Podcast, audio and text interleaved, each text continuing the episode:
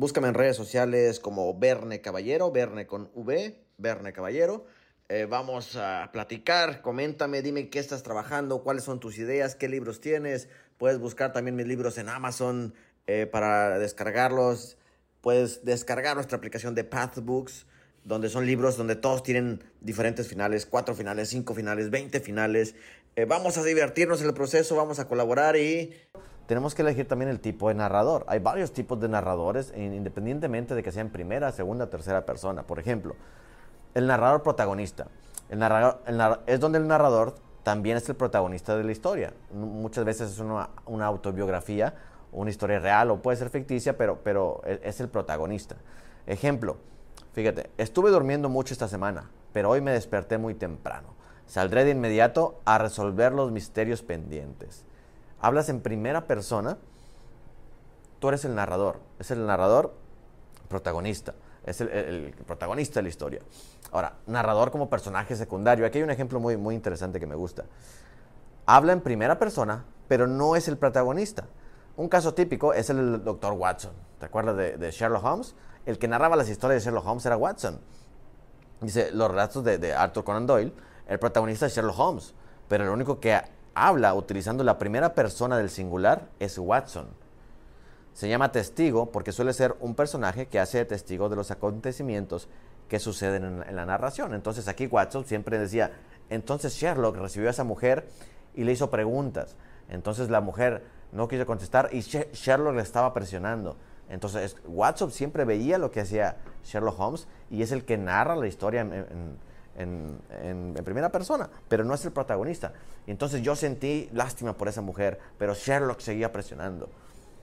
De esa manera es como, como lo narra eh, Conan Doyle en, Sherlock Holmes y funciona funciona muy bien, depende de lo, que quieras utilizar.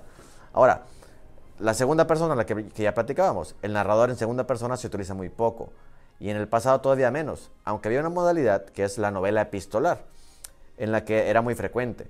Las cartas normalmente se, escriben en segunda persona porque nos dirigimos a un tú, a un nosotros. Entonces, eh, no sé, yo sé que me extrañas, pero tengo que trabajar. Entonces, si tú sigues cuidando a los niños, es en segunda persona. Le estás hablando a alguien directamente, a esa segunda persona con la que estás platicando.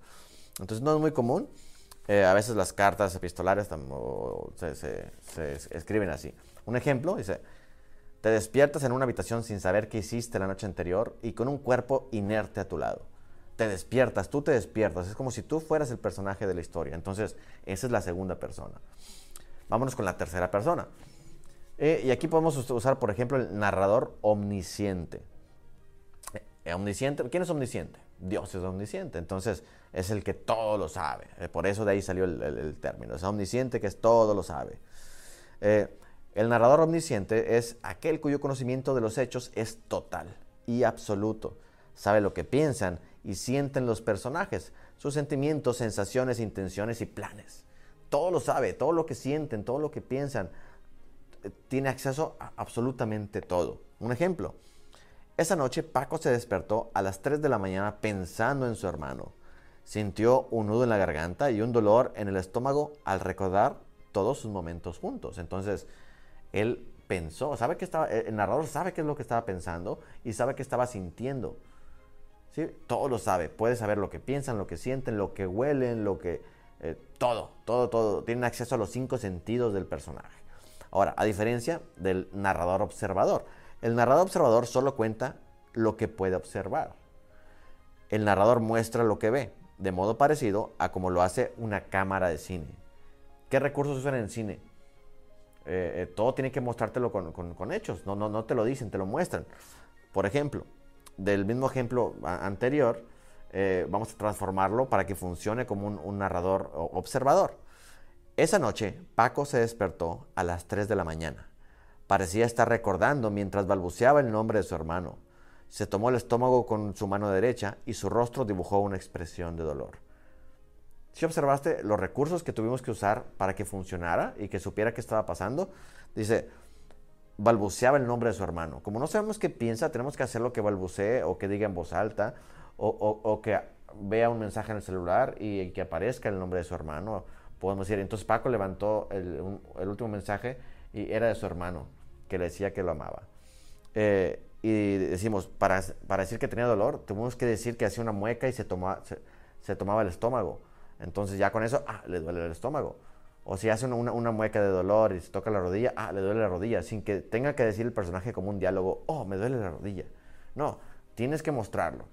Acuérdate de la regla de oro. ¿Cuál es la regla de oro en la escritura? Show, don't tell. Muéstralo, no me lo digas. No me digas que le duele, muéstrame cómo le duele. O sea, no me digas eh, que huele feo, dime a, qué, huele, o sea, a qué, lo comparas. Eh, a veces, no sé, hacemos muchas analogías. Eh, olía como a pañuelo de fontanero. Entonces ya te puedes imaginar a, qué olía, ¿no? Entonces ya dices, entonces sintió náuseas y esto. O sea, tienes que tener muchos recursos para poder, para poder narrar. Entonces, bueno, este es el ejemplo en el narrador omnisciente y el narrador observador. Los dos funcionan. Mi recomendación es que es más fácil el narrador omnisciente, porque tienes mucho más recursos para jugar. Si hay una reunión de cinco personas, puedes decir lo que piensan cada una y hacer hasta monólogos interiores eh, de, una manera mucho más fácil. Entonces el omnisciente es más fácil, pero bueno, que eso no te detenga. Si por alguna razón quieres ser el observador, eso a veces, si lo sabes manejar, da un poquito más de, misterio a, la, escena o al libro porque solamente es lo que ves. Eh, y, hay muchas cosas que no sabes, que, el, lector no, no, se lo puedes decir, pero lo puedes hacer que, más o menos eh, lo intuya. Y, eso funciona muy bien para crear un poquito de misterio o de tensión. Pero lo más fácil es el narrador omnisciente, esa es mi recomendación. Ahora, algo, importante también. ¿Cómo se debe escribir? ¿En presente o en pasado? Dice, el tiempo más común en el que se escribe la narrativa es en pasado pero en la era moderna ya es, cada vez más frecuente encontrar novelas escritas en presente. ¿Cómo funciona? Por ejemplo, un ejemplo. Esto es un, ejemplo en pasado. Pasado. Violeta se vistió con su mejor vestido y salió dispuesta a matarlo esa noche. Tim no sabía de lo que ella era capaz. Se vistió y salió dispuesta esa noche. Tim no sabía. Todo es en pasado. Ahora, esta misma frase, pero en presente, diría, Violeta se viste con su mejor vestido y sale dispuesta a matarlo esa noche. Tim no sabe de lo que ella es capaz. Funciona de ambas, de, ambas formas. Realmente das a entender. Eh, la recomendación aquí es que si, lo vas a narrar en pasado eh, o en presente, sea solamente uno. Si es pasado, todo el libro tienes que narrarlo en pasado. Si es presente, todo el libro tienes que narrarlo en presente. Eh, aquí no es que sea uno más fácil que otro. Mm, lo que podría hacer es que si no eres muy bueno en, ortografía eh, o, de repente en la revisión, por ejemplo, si lo pones en pasado, tiene que decir salió con acento, corrió y entonces saltó. Si de repente se te pasan esos acentos, a lo mejor en presente no tienes esos problemas, porque dice, entonces sale de su casa, o, corre para adelante, o saltó eh, del segundo piso, o ah, no, salta del segundo piso. Entonces, ya no pones el acento en saltó, corrió, eh, habló, gritó. Y ya, ya, tienes menos riesgo de que, tengas esos errores. Pero bueno, tú decides. Cualquiera funciona funciona perfecto. No, no te afecta eh, más, pero es más común el, pasado. Eh, la mayoría de las novelas es, más común que estén en pasado. Em, ok, bueno. hay algo muy importante también, el, cómo se involucran los personajes. Yo creo que del narrador, creo que, bueno, debe de estar un poco claro, tienes, pues, revísalo, eh, analízalo, no afecta eh, eh, tanto tus, elecciones, pero sí, sí es importante que elijas. Por ejemplo, aquí en el narrador en primera persona o, tercera, hay algunos escritores que lo combinan, que combinan hablar a veces en primera persona, a veces en tercera persona, depende de, de qué personaje hablan. pero también como recomendación, al principio no lo uses, porque si no eres un eh, no tienes experiencia en eso, puede que se sienta raro, que el lector lo sienta raro. Entonces también, si es todo en tercera persona, todo en tercera o todo en primera, para que no, no, se compliquen. Eh, pero bueno, ahora, algo eh, muy importante es cómo se involucran los personajes en la historia.